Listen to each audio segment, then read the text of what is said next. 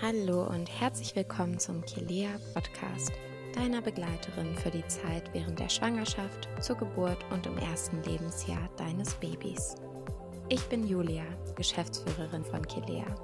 In dieser Episode ist unsere Mitbegründerin Sarah Mückenburg dein Podcast-Host. Sie ist zweifache Mama und seit mehr als 15 Jahren Prä- und Postnatal-Yoga-Lehrerin. Sie spricht mit verschiedenen spannenden ExpertInnen wertvolle Tipps und teilt wichtige Informationen. Unsere Herzensaufgabe ist es, dich und euch auf der Reise in das Elternwerden oder bereits schon Sein zu unterstützen. Und nun wünsche ich dir ganz viel Spaß beim Zuhören. In dieser Podcast-Episode widmen wir uns dem Thema Babyschlaf. Heute wollen wir uns etwas genauer mit den Schlaforten und der optimalen Ausstattung beschäftigen. Wie sollte der Schlafplatz des Babys vorbereitet werden und wie schaffe ich die idealen Bedingungen für eine friedliche und erholsame Nacht? Jetzt spreche ich mit der Hebamme Esther Wolf. Sie ist Mama eines Sohnes und hat als Hebamme schon viele Familien begleitet. Daher weiß sie ganz genau, welches die Knackpunkte beim Thema Babyschlaf sind. Außerdem mit dabei ist Michaela Blumberg, Designerin von Spielwaren bei Sterntaler und selbst Zweifachmama. Sie gibt uns heute ein paar heiße Tipps, was bei der Ausstattung des Babyzimmers bzw. des Schlafplatzes zu beachten ist. Aus eigener Erfahrung weiß sie, wie schön einerseits, aber wie stressig andererseits der Alltag mit den Kleinsten sein kann. Deshalb freut sie sich, wenn Eltern berichten, wie ihnen die Produkte beim Einschlafen, Stillen, Kuscheln, Spielen, Essen oder unterwegs helfen. Herzlich willkommen, ihr beiden. Hallo. Hallo. Ja, liebe Esther, dich frage ich mal als Hebamme als erstes. Was sind denn eigentlich die optimalen Schlaforte für ein Baby? Hier kommt ja auch immer wieder die Frage auf, ob es nun besser ist, äh, das Baby im Beistellbett zu schlafen, im eigenen Bett oder im Familienbett. Was gibt es da in Bezug auf den, die Einrichtung des Schlafplatzes zu beachten? Also ganz einfach würde man das Kind fragen, wird es natürlich sagen, dort schlafe ich am besten, wo ich mich sicher und geborgen fühle. Und das ist natürlich oder versteht sich selbstverständlich ganz nah bei den Eltern. Aber genau das ist jetzt das Thema, gerade für die Nacht. Wie kann ich das verwirklichen im Schlafzimmer, wenn doch die Empfehlung zur Prophylaxe des plötzlichen Kindstods lautet, dass das Kind im eigenen Bett schlafen soll? Also du hast schon angesprochen, welche drei Möglichkeiten gibt. Das Baby schläft im eigenen Bett, also einfach in einem freistehenden eigenen Bett im Elternschlafzimmer oder im Kinderschlafzimmer. Das Baby schläft im Familienbett, also, da muss ich nichts zusätzlich kaufen. Das bedeutet, alle rücken im, im Elternbett ein bisschen näher zusammen und das Baby schläft also mit im Elternbett. Oder, wie ich finde, der, der Kompromiss aufs beiden ist ein Beistellbett. Nochmal kurz zur Erklärung. Beistellbett ist ein Kinderbett, auf dem auf einer Seite die Sprossen weggemacht werden können und an dieser Seite wird es dann einfach ans Elternbett montiert und somit habe ich eine kleine extra Vergrößerung, eine Bettvergrößerung speziell fürs Baby. Und das ist ja genau auf der gleichen Höhe dann wie das Elternbett, ne? Genau. Und genau das ist es nämlich. Es ist super praktisch, gerade wenn es zum Beispiel nachts zum Füttern ansteht. Äh, zum Stillen kann ich das Kind vielleicht einfach kurz rüberziehen zu mir ins Bett oder auch wenn das Baby noch mal eine extra Kuscheleinheit braucht, muss ich eben nicht erst aufstehen, aus meinem warmen, kuscheligen Bett raus, über den kalten Flur, ins kalte Kinderzimmer zum Baby gehen, sondern es ist wirklich sehr praktisch, dieses Beistellbett. Es geht ja auch ein bisschen darum, wie alt es ist, ne? Und wenn wir jetzt von Neugeborenen sprechen, das Baby im Kinderzimmer irgendwo über den Flur, das klingt jetzt schon sehr weit weg. Richtig. Das ähm, würde wahrscheinlich auch den meisten Müttern sehr schwer fallen. Auch da ist es so eine Herzensentscheidung, dass die Mama das äh, kaum nicht nur aus praktischen Gründen gar nicht schafft, sondern auch emotional gar nicht schaffen oder schafft ähm, oder gar nicht will, dass das Baby so weit von ihr entfernt liegt. Ja, und das ist ja auch die Frage, wenn man tatsächlich äh, stillt, ob man dann auch wirklich Lust hat, jedes Mal aufzustehen und in ein anderes Zimmer zu gehen und dann irgendwann, wenn man fertig ist, wieder zurück zu tapern, mitten in der Nacht. Das ist ja auch die Frage. Ne? Richtig, und genau da erweist sich das Beistellbett tatsächlich als sehr praktisch. Mhm. Wie beeinflusst denn die Wahl des Schlafplatzes den Babyschlaf oder auch den Elternschlaf? Also natürlich ist für alle Beteiligten erstmal ein bisschen eine Umstellung, denn die Babys legen sich nicht ins Bett und schlafen seelenruhig. die sind aktiv in ihrem Schlaf, die bewegen sich, die rudern mit ihren Händchen, die machen auch ganz neue Geräusche, die wir als Eltern noch gar nicht gewohnt sind, was natürlich erstmal so ein bisschen eine Gewöhnungsphase bedeutet. Aber eigentlich wollen wir ja auch genau das, denn wir Eltern wachen nachts immer wieder auf und um uns zu versichern, ist noch alles gut. Oft können wir uns danach gar nicht mehr dran erinnern, aber das machen wir ganz häufig. Und die Kinder machen das tatsächlich auch. Die wachen auf und wollen einmal kurz abchecken, bin ich allein, ist alles gut, ist jemand da?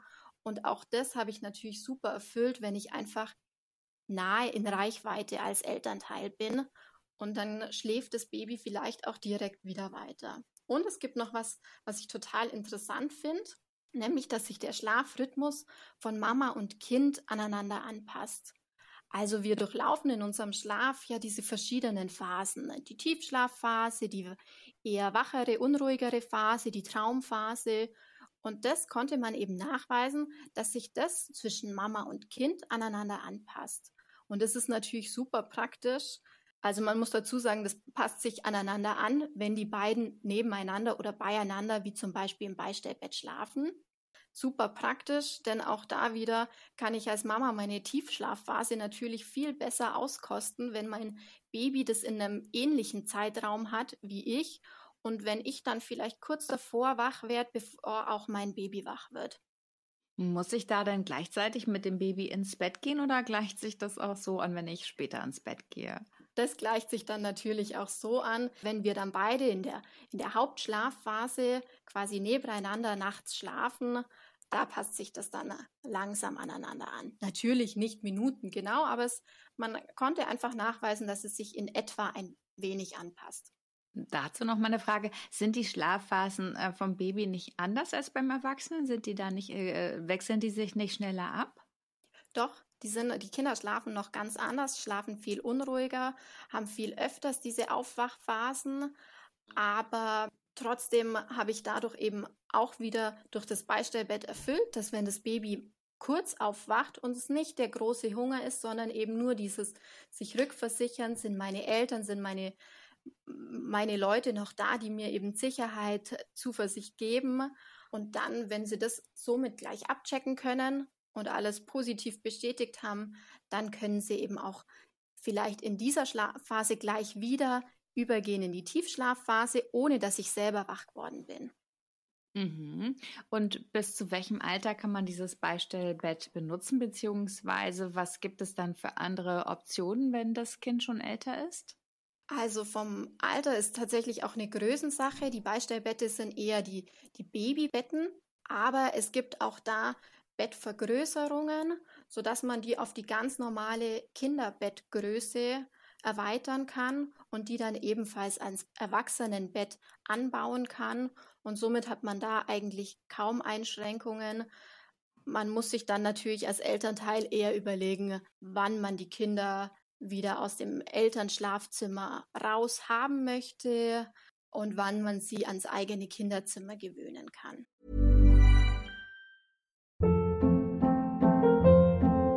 Hold up. What was that? Boring. No flavor. That was as bad as those leftovers you ate all week. Kiki Palmer here, and it's time to say hello to something fresh and guilt-free. Hello Fresh. Jazz up dinner with pecan-crusted chicken or garlic butter shrimp scampi. Now that's music to my mouth. Hello Fresh. Let's get this dinner party started. Discover all the delicious possibilities at hellofresh.com.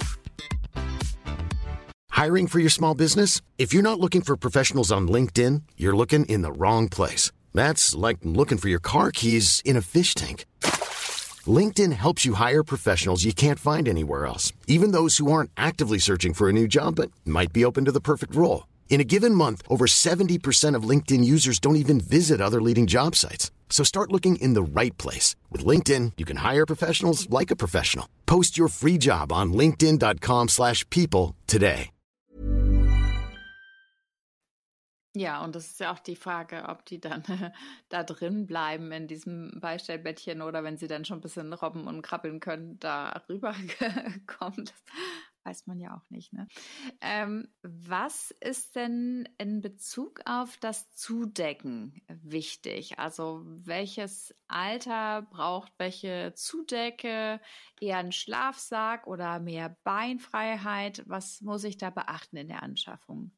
Also hier gibt es eine klare Empfehlung. Für Babys wird empfohlen, dass die mit Schlafsack schlafen sollen, ohne weitere Zudecke. Ähm, die Empfehlung ist bis zum ersten Lebensjahr relativ klar und danach gerne auch weiter, je nachdem, wie es das Kind haben möchte. Warum sollte man auf die Decke verzichten? Ist deshalb, weil eben, wie gesagt, die Kinder noch relativ unruhig schlafen und sich dadurch einfach auch durch die Handbewegungen unwillkürlich die Decke über das Gesicht ziehen könnten und sich dann auch aus dieser Situation gar nicht mehr selber befreien könnten. Das heißt, sie kriegen keine Luft mehr dann da drunter. Genau, ne? genau. Und sich dann nicht mal selber helfen können. Und natürlich, sie decken sich auch einfach auf und liegen dann im, sag mal, im Kühlen. Und auch das verhindere ich mit dem Schlafsack. Und was ist dann eigentlich in Bezug auf den Schlafsack zu beachten? Also da gibt es ja auch unterschiedliche Dicke gerade für Sommer und Winter und auch unterschiedliche Ausführungen mit Ärmeln, ohne Ärmel. Ähm, woher weiß ich denn bei zum Beispiel bei welcher Temperatur, was das Richtige ist? Die ähm, Raumtemperatur entscheidet natürlich auch mit darüber, welchen Schlafsack die Eltern wählen könnten. Es gibt da auch Hilfestellungen im Handel. Zum Beispiel könnte man äh, sich am TOC-Wert orientieren. Entschuldigung, was ist der TOC-Wert? ja, der TOC-Wert, das ist ein Zahlenwert von zum Beispiel 0,5 bis zum Beispiel 3,5. Und je höher dieser Wert ist, desto größer ist die Wärmerück das Wärmerückhaltevermögen des Schlafsacks. Zum Beispiel, ähm, es ist jetzt sehr kühl draußen, es ist ein Wintertag oder ein Winterabend und ich möchte das Baby zum Schlafen ins Babybettchen legen und die Raumtemperatur ist vielleicht 16 Grad, also eher kühler. Dann würde ich empfehlen, einen höheren TOC-Wert ähm, beim Schlafsack zu wählen, zum Beispiel 3,5. Das heißt, dass die Wärmerückhaltung des Schlafsacks höher ist und somit ein Auskühlen des Babys verlangsamt oder verhindert werden kann. Das sind aber nur Richtwerte. Man sollte trotzdem immer auch die äh, Körpertemperatur des Babys zum Beispiel im Nacken fühlen und ähm, anpassen. Wenn der Nacken sich dann feucht und heiß anfühlt, dann äh, würde ich doch wiederum einen Schlafsack wählen, der einen niedrigeren TOC-Wert hätte oder eben nicht so dick gefüttert ist ähm, und etwas leichter. Ja, das ist äh, auch gefährlich, ne? wenn die zu überhitzen dann auch mhm. da drin. Ne? Genau. Es ist so, dass die Babys, wenn ihnen zu warm ist, in der Regel ja nicht von alleine aufwachen. Sie würden sich eher melden, wenn ihnen zu kalt ist. Das heißt, da habe ich als Eltern, bekomme ich da schneller Rückmeldung sprich das Baby schläft unruhig und ist vielleicht weinerlich, dann könnte ich probieren, einen wärmeren Schlafsack zu wählen und damit dem Baby zu helfen, sich wohler zu fühlen. Mhm. Gekehrt, wenn der Schlafsack zu warm ist, dann schläft das Baby in der Regel weiter. Ja, und das ist dann nicht so gut. Genau. Und ähm, man fühlt das ja so mit dem Handrücken, ne? Da am Nacken zum Beispiel mhm. oder vorne an der Brust. Und das finde ich ganz interessant, weil ganz oft haben ja die Babys total kalte Hände, aber das spielt gar keine Rolle, ne? Das ist richtig. Die Kinder haben noch ganz schnell, also gerade die Kleinen haben noch ganz schnell kühle Hände, die werden dann auch gleich ein bisschen blasser, da kann man dann ganz schnell ein bisschen erschrecken. Ist aber gar nicht schlimm, stört tatsächlich die Kinder auch nicht. Man muss sich vorstellen, dieser kleine Körper hat noch so viel zu tun und gerade im Schlaf fährt der so ein bisschen runter und konzentriert sich auf die wesentlichen Sachen. So auch mit der Durchblutung und deswegen werden gerade die, die am weitest entfernten Organe, die Extremitäten ein bisschen weniger durchblutet und deswegen fühlen sie sich auch schnell kalt an. Dann kann man aber einfach beim, beim Stillen, beim Kuscheln die so ein bisschen kneten, massieren mit der eigenen warmen Hand. Dann merkt man, dass die ganz schnell wieder rosig und schön warm werden. Kalte Hände stören die Kinder nicht, kalte Füße hingegen schon. Da also dann eher nochmal an vielleicht das zusätzliche Paar Socken denken. Das hindert beim Schlafen. Ach so, die sollen im Schlafsack dann Socken tragen, ja? So kleine Socken. Wer es braucht, kann, kann noch zusätzlich eine Lage Socken haben. Das ist natürlich immer so was, bei den Kindern wird man ganz viel auch einfach ausprobieren müssen und dann einfach nochmal den Schlafsack wechseln oder eine Lage darunter weniger oder mehr. Das wird man sich immer ein bisschen ausprobieren müssen, weil wir eben nicht sofort Rückmeldung kriegen. Und uns geht es ja auch so, dass wir manchmal im Schlaf merken, doch zu warm. Ja, und außerdem kann ich mir vorstellen, dass die Söckchen sich dann runterrollen und dann verschwinden die da sowieso irgendwo. Aber es gibt ja zum Beispiel auch solche Strampler, die schon die Füße mit dran haben, ne? Richtig, das mit den Söckchen ist immer ein leidiges Thema bei den Kindern. ähm, da dann eher der, der Strampler, die Strumpfhose mit äh, Füßchen dran, da kann nichts verrutschen. Auch wenn die Kleinen nachts im Schlafsack gern strampeln wollen. Ja, die strampeln ja da ganz schön viel. Ähm, und was sollen die ansonsten anhaben? Das richtet sich auch nach der Temperatur, ne? Ob die jetzt ein Body noch anhaben oder was da drüber? Also was würdest du da sagen? Richtig, also auch da, je nach Jahreszeit, je nach Raumtemperatur, ist entweder ein, ein Langarm-Body drunter oder ein, ein Schlafanzug drunter. Und auch da muss man natürlich ein bisschen differenzieren. Es gibt ja auch diese viele Schlafsäcke, die schon diesen dünnen Schlafsack nochmal drunter haben, der quasi die Ärmel mit dran hat, was den, den Langarm-Body zum Beispiel schon ersetzen kann. Mhm. Und ich wollte nochmal auf die Schlaftemperatur zu sprechen kommen, weil man ja häufig hört, so 18 Grad seien gut, aber ich meine, das ist ja auch nicht so leicht, äh, so sein Zuhause so genau auf eine Temperatur ähm, einzupegeln. Ne? Was sagt ihr dazu? Richtig. Dennoch gibt es hier die, die klare Empfehlung zur Raumtemperatur in dem Raum, in dem die Kinder schlafen. Die soll 16 bis 18 Grad haben. Auch hier ist wieder der Grund, ähm, ist zur Prophylaxe des plötzlichen Kindstods. Aber das ist natürlich total schwer, im Sommer in der Dachgeschosswohnung das so runterzukühlen. Das bedarf also schon ein bisschen Vorarbeit, dass man tagsüber abdunkelt, schön kühl hält, dass man dadurch versucht, das ein bisschen von der Temperatur runter zu regulieren. Und man muss ja auch sagen, 16 bis 18 Grad ist gefühlt relativ kühl. Die Mama im Wochenbett findet es vielleicht ganz gut, weil die ist eh hormonell eher, eher hitzig unterwegs sozusagen aber es ist schon relativ kühl. Was dabei aber auch immer ganz wichtig ist, kann man noch dazu sagen, ist auf Frischluft zu achten. Das heißt also wirklich vor dem Schlafengehen nochmal großzügig zu lüften, schauen, dass die Luft gut klimatisiert ist und ganz klar und dort bin ich auch ganz streng, dort wo das Kind schläft, ist natürlich absolutes Rauchverbot. Also ich glaube, das ist ein eigenes Thema für sich, aber der Schlafort, ja. da muss man tatsächlich ganz streng sein, ist ganz klar Frischluft, das heißt rauchfrei. Und äh, wenn die Eltern Raucher sind, dann bleibt ja der Rauch auch sehr lange in den Haaren. Ne? Und wenn das Kind tatsächlich mit im Bett schläft, dann atmet das ja auch sozusagen die Rauchluft, das Nikotin ein. Ne? Ja, das ist es. Es hängt auch in der Kleidung, das geht weiter. Die klare Empfehlung wäre da natürlich, das Rauchen und Kinder sollte nicht zusammengehören, muss man dann im Einzelfall versuchen, irgendwie einen guten Kompromiss zu finden, sich wirklich vor dem Bettgehen nochmal abzuduschen, dass man eben nichts mit den Haaren mit ins Bett bringt und auch nicht den Mantel, den man sich gerade eben noch übergezogen hat, den dann im, im Schlafzimmer sozusagen an die Garderobe aufhängen. Also da wirklich da ganz speziell und streng genau, wie du sagst, das ist ja nochmal ein ganz eigenes Thema. Aber nochmal zurück zu den Schlafsäcken.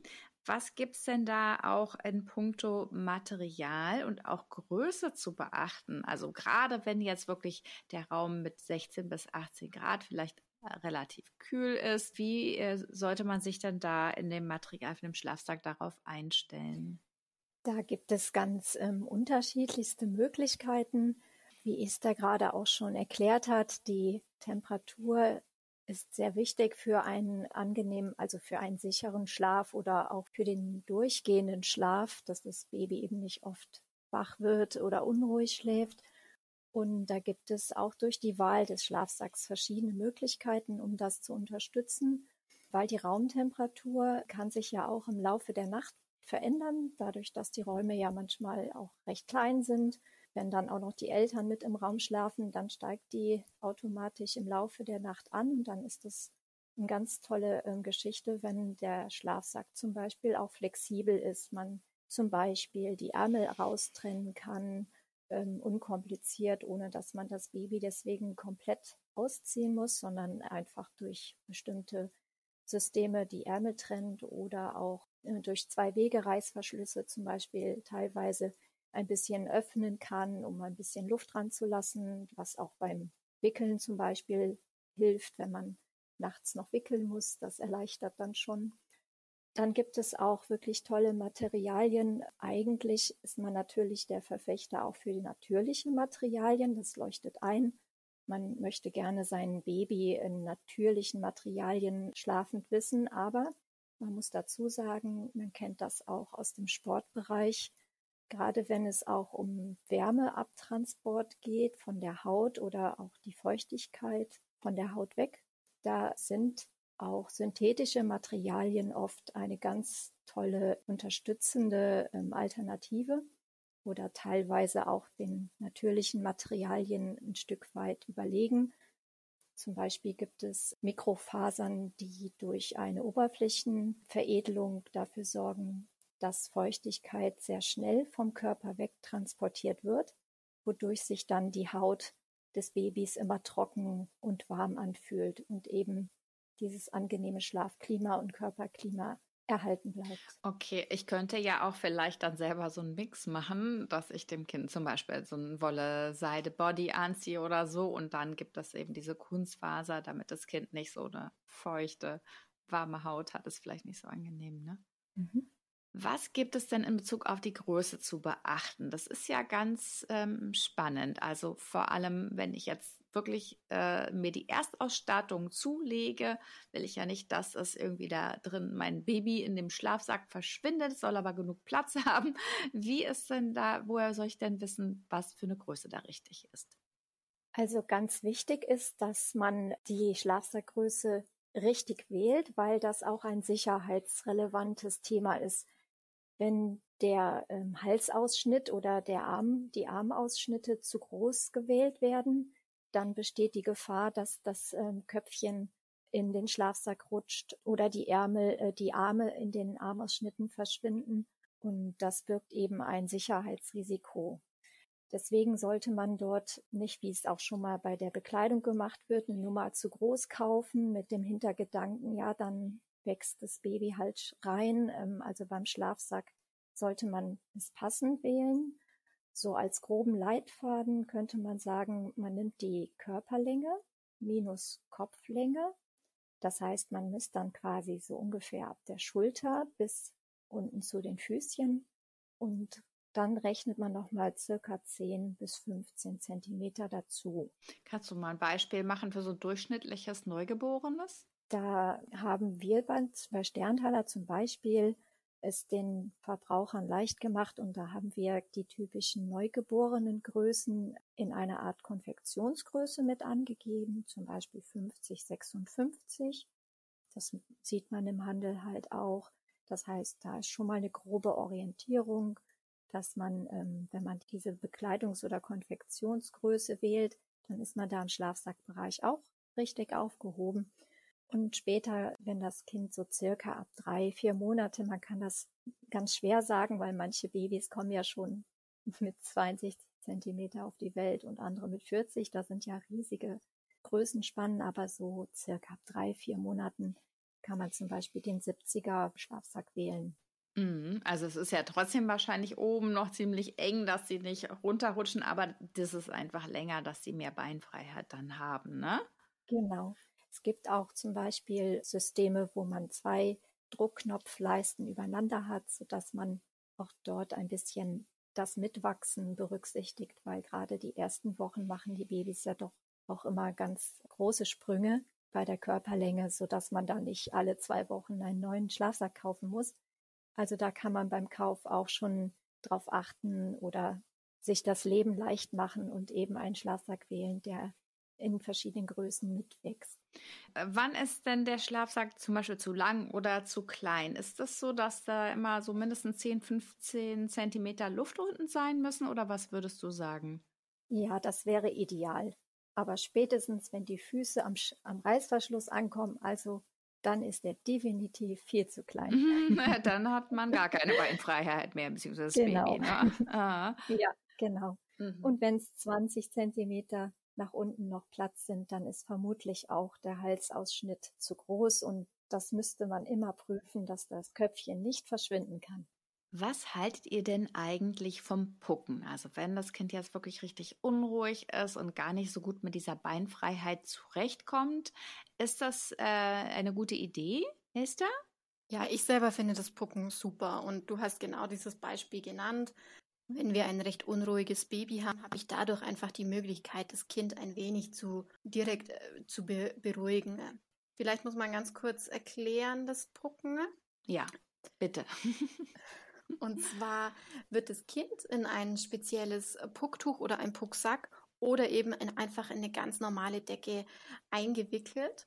Und das ist das, was bestimmt die meisten Frauen kennen, weil so haben sie schon ihre Puppen immer eingedeckt. Also es, eine Decke wird aufs Dreieck geschlagen oder einfach ganz gelassen. Das Baby wird draufgelegt und alle Seiten werden relativ eng, relativ fest und stramm um das Baby gewickelt. Und genau das ist, was es auch ausmacht. Also das Baby spürt eine gute, einen guten Halt, eine gute Begrenzung. Und warum machen wir das? Eben genau aus diesem Grund. Man muss mal zurückdenken, was das Baby die letzten Monate so gewohnt war. Das war im Bauch drin und immer umgeben von gutem Halt, der Halt durch die Gebärmutter. Das hat immer eine Wand auf jede Seite gespürt. Und plötzlich wird es geboren und hat total viel Platz und liegt da ganz allein sozusagen da und genau in diesen Situationen tut es dem Kind total gut, wenn es von allen Seiten wieder diese Begrenzung, wieder dieses Vertraute spürt. Und dadurch lässt es sich ganz gut auch beruhigen. Es ist ja eigentlich auch das, was wir machen, wenn wir ein Kind einfach in den Arm nehmen. Wir nehmen es ganz eng in den Arm, bieten Halt von möglichst vielen Seiten und beruhigen dadurch das Kind und die Kinder reagieren dadurch auch, indem sie ihre Bewegungen einschränken und langsam zur Ruhe kommen. Und das kann ich auch da eben mit diesem Tuch, mit dieser Bindevariante, die ganz einfach ist, imitieren. Das sollte man aber ganz genau sich angucken, wie man das äh, wickelt, ne? Nicht, dass das dann wieder aufgeht. Richtig, genau. Mhm. Da also am Anfang gern einmal ein, zweimal mit der Hebamme üben. Ja. Und dann hat man das ganz schnell raus. Und man muss sich das schon auch trauen, weil das ist schon relativ stramm gebunden. Sonst erfüllt es eben nicht diesen Zweck und das Baby bewegt sich ein paar Mal und strampelt die Decke wieder auf.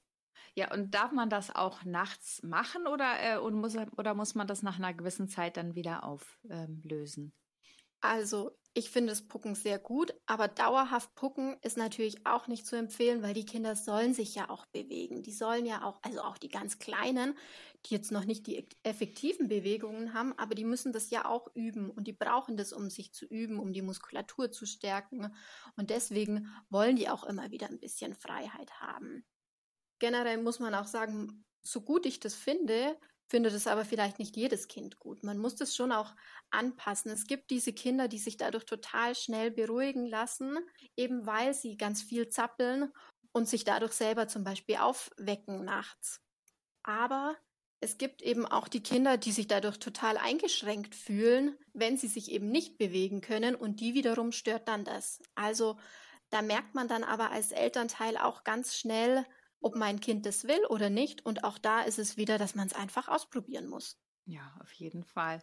Was würdest du dazu sagen, Michaela? Ja, ich kann da aus eigener Erfahrung auch sprechen, weil ich hatte bei beiden Kindern damit auch gute Erfahrungen, allerdings auch unterschiedlich, abhängig auch hier wieder vom Material. Meine erste Tochter, die mochte es unheimlich in so eine richtig kuschelige, feste Decke eingewickelt zu werden und wenn sie mal weinerlich war und dann hat man sie ein bisschen da reingepuckt, dann hat die sich sehr schnell beruhigt und dieses Gefühl der Geborgenheit ähm, hat ihr sehr geholfen. Und bei meiner zweiten Tochter habe ich das dann natürlich genauso ausprobiert. Aber bei ihr hat das erstmal überhaupt nicht funktioniert. Und dann waren wir, glaube ich, unterwegs und hatten diese Decke nicht dabei, aber ich hatte eine andere, nämlich so eine leichtere Strickdecke dabei, die natürlich ein bisschen äh, luftiger und elastischer ist als so eine feste Wolldecke. Und äh, dabei wurden, wurde dann klar, dass sie das unheimlich mochte. Das heißt, sie hat sich geborgen gefühlt. Es war so eine Art äh, Grenze um sie rum, aber trotzdem konnte sie sich immer noch auch da drin dann bewegen. Und das ist einfach ganz äh, wichtig, dass man einfach probiert, da auch verschiedene Materialien auch mal ausprobiert. Man kann ja nicht nichts falsch machen in dem Sinne, die Babys oder die Kinder zeigen einem ja, wenn man auf dem richtigen Weg ja, ist. Ja, absolut. Also das war bei mir auch so, dass äh, der erste, der hat das geliebt und dann dachte ich, mach's dann wieder beim zweiten, aber absolute Fehlanzeige, der mochte das überhaupt nicht. Ne? Ja, was gibt es denn noch für Einschlafhilfen für Babys oder woher, wie finde ich die richtige überhaupt? Ja, also Einschlafhilfen gibt's jede Menge. Und wie gesagt, zum Einschlafen ist für das Kind einfach ganz wichtig, dass sich sicher und geborgen fühlt, dass es satt ist, nicht zu voll, schön kuschelig warm, aber nicht zu heiß, kalt darf es aber auch nicht sein.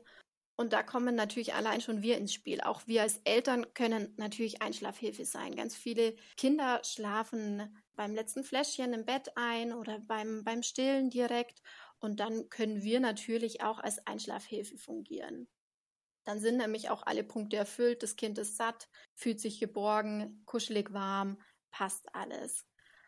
Aber es gibt natürlich auch ganz viele andere Möglichkeiten und eigentlich ist das ja auch eine total schöne Phase, die letzte Stunde vor, bevor der Tag langsam zu Ende geht, wenn die Kinder wieder ein bisschen kuscheliger wären, wenn man dann äh, vielleicht zusammengekuschelt noch ein, ein Buch zusammen anschaut, mit dem Teddybär im Arm, den Tag noch mal Revue passieren lassen, auch das sind natürlich alles Einschlafhilfen, alle diese Rituale, die ich am, am Abend nochmal durchgehe. Da gibt's ganz viele kuschelige Momente, die eigentlich alle Beteiligten, denke ich, genießen.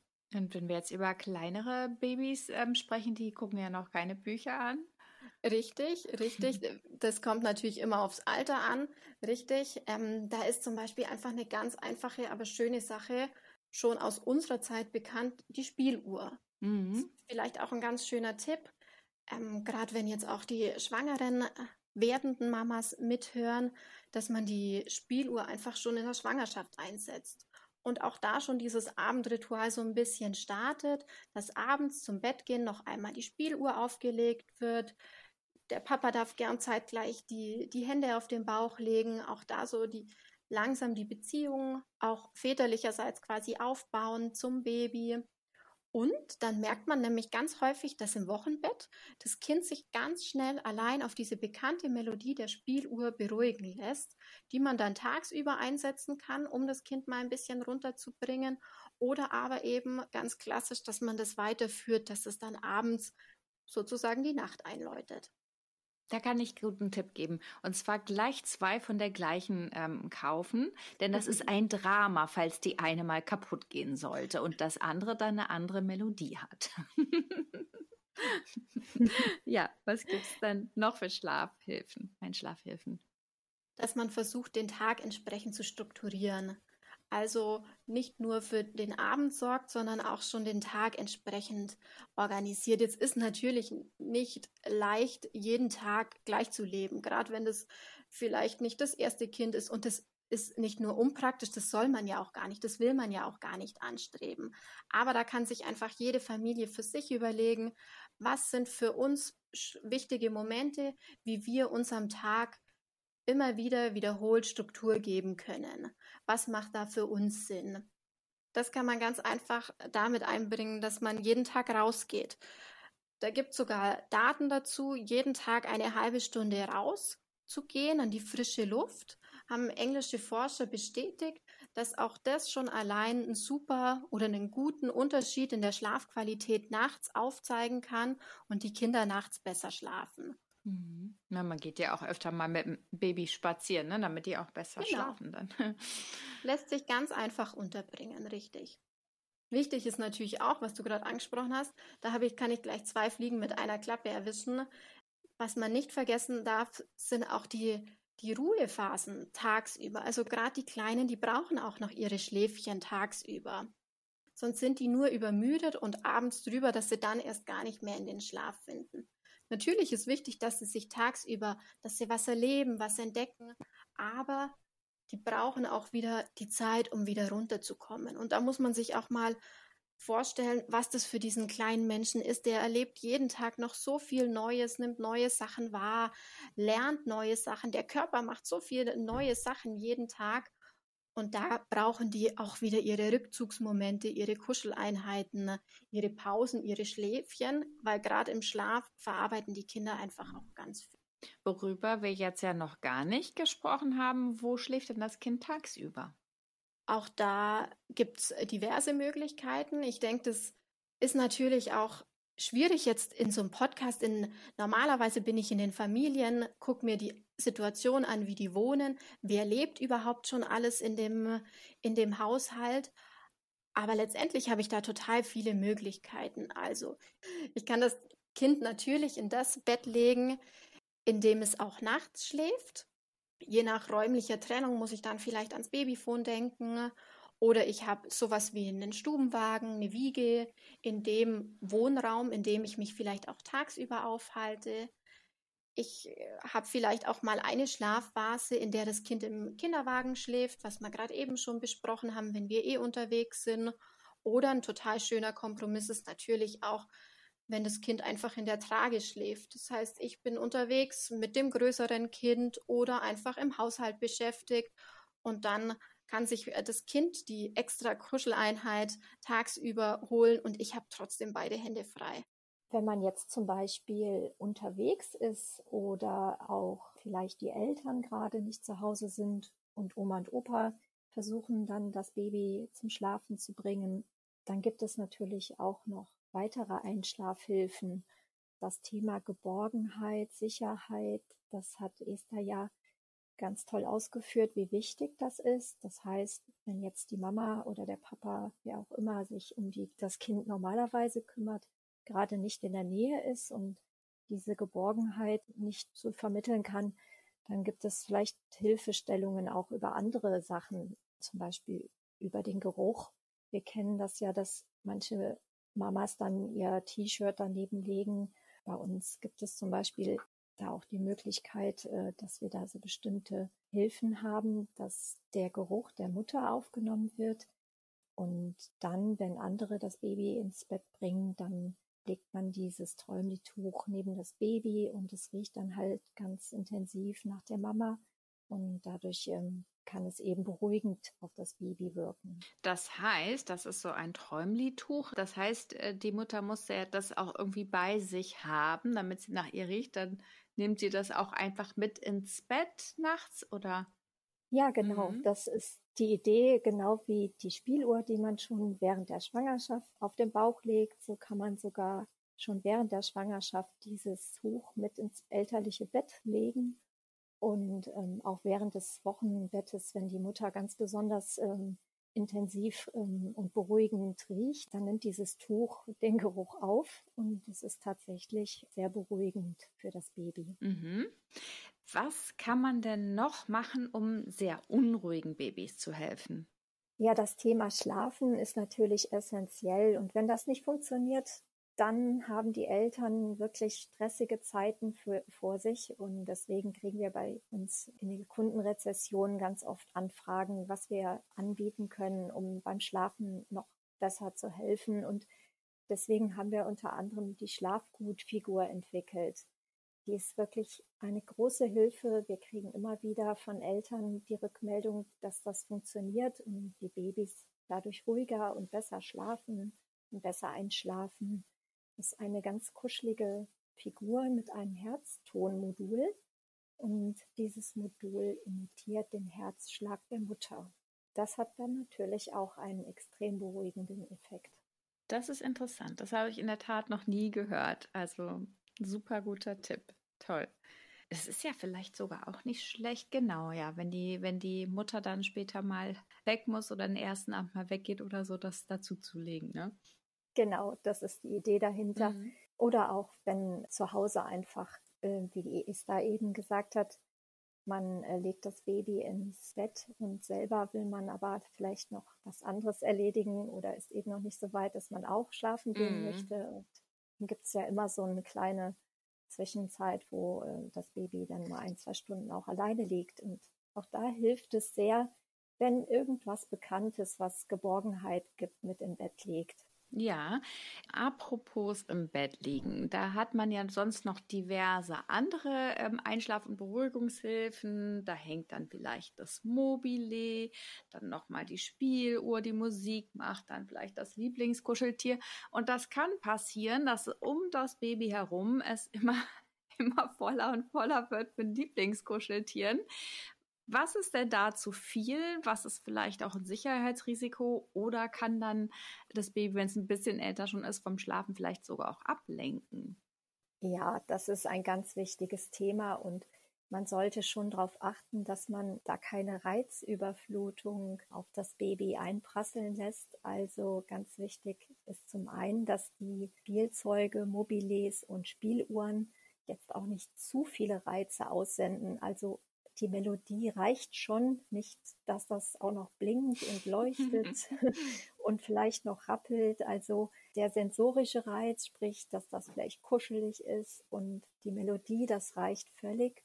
Wichtig ist auch, dass man die hoch genug aufhängt. Also das Sicherheitsrisiko ist ja groß. Also wir empfehlen auf keinen Fall, dass man die Spieluhr einfach ins Babybettchen legt, sondern die muss unbedingt außerhalb der Reichweite des Babys aufgehangen werden, sodass da keine Gefahr besteht, dass das Baby sich zum Beispiel die Schnur um das Handgelenk wickeln kann oder noch schlimmer um den Hals. Also da muss man natürlich darauf achten, dass da nichts in Reichweite des Babys liegt, was die Sicherheit gefährdet. Ja, außerdem kann das Baby eh noch nicht alleine an der Schnur ziehen. Das braucht das, es noch genau. nicht mal.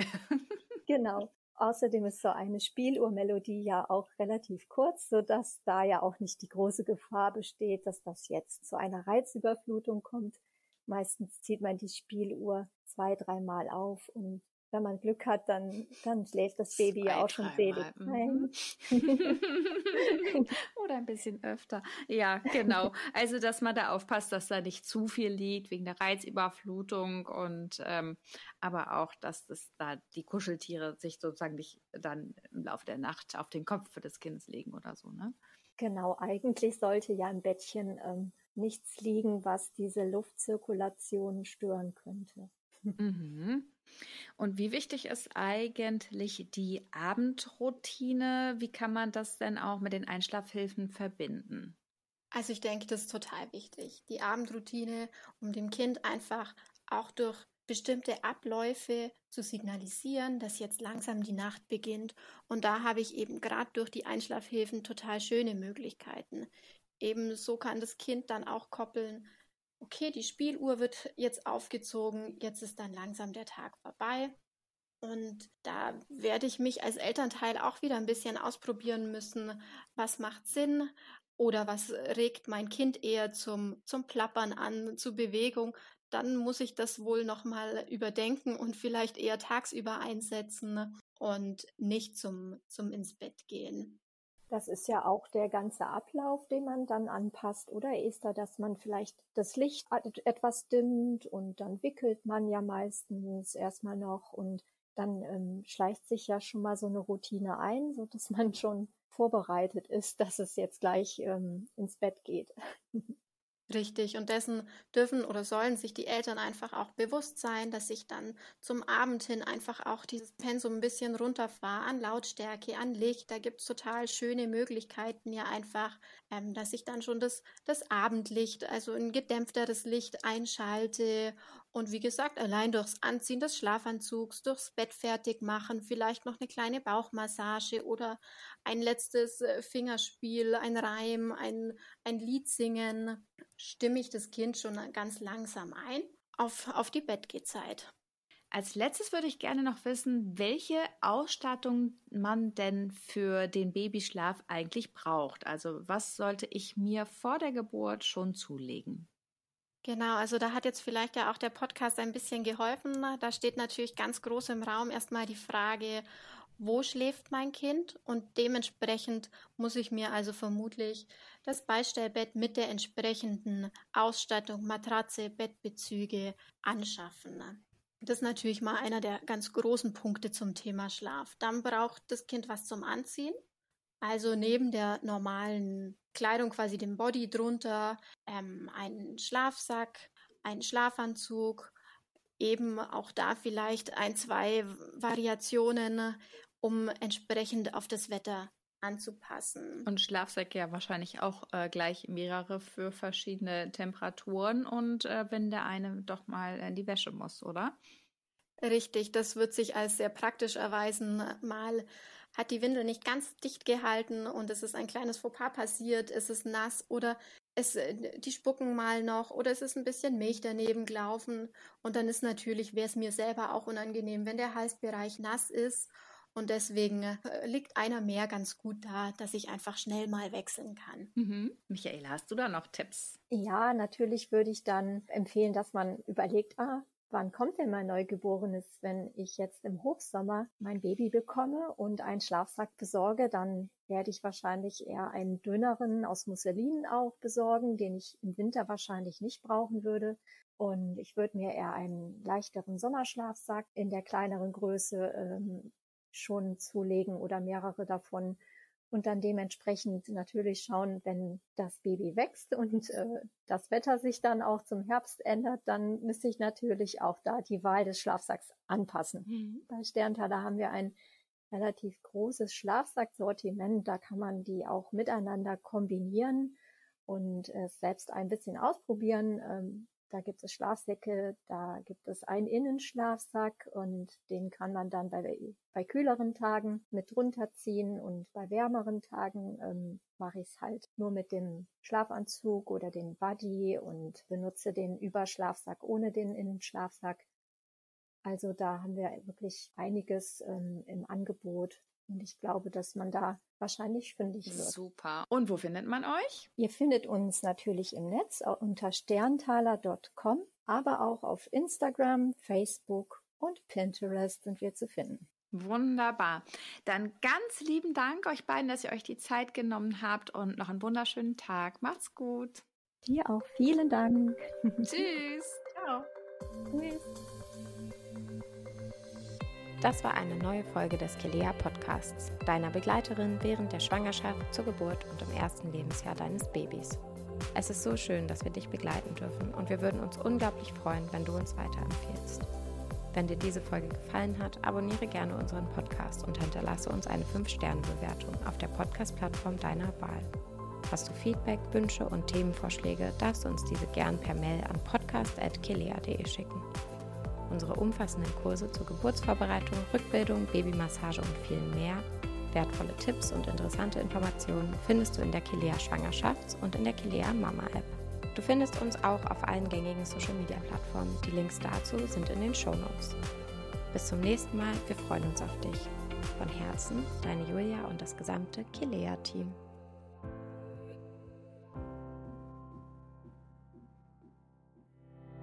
Kennst du bereits unser Kursabo in der Kilea Mama App?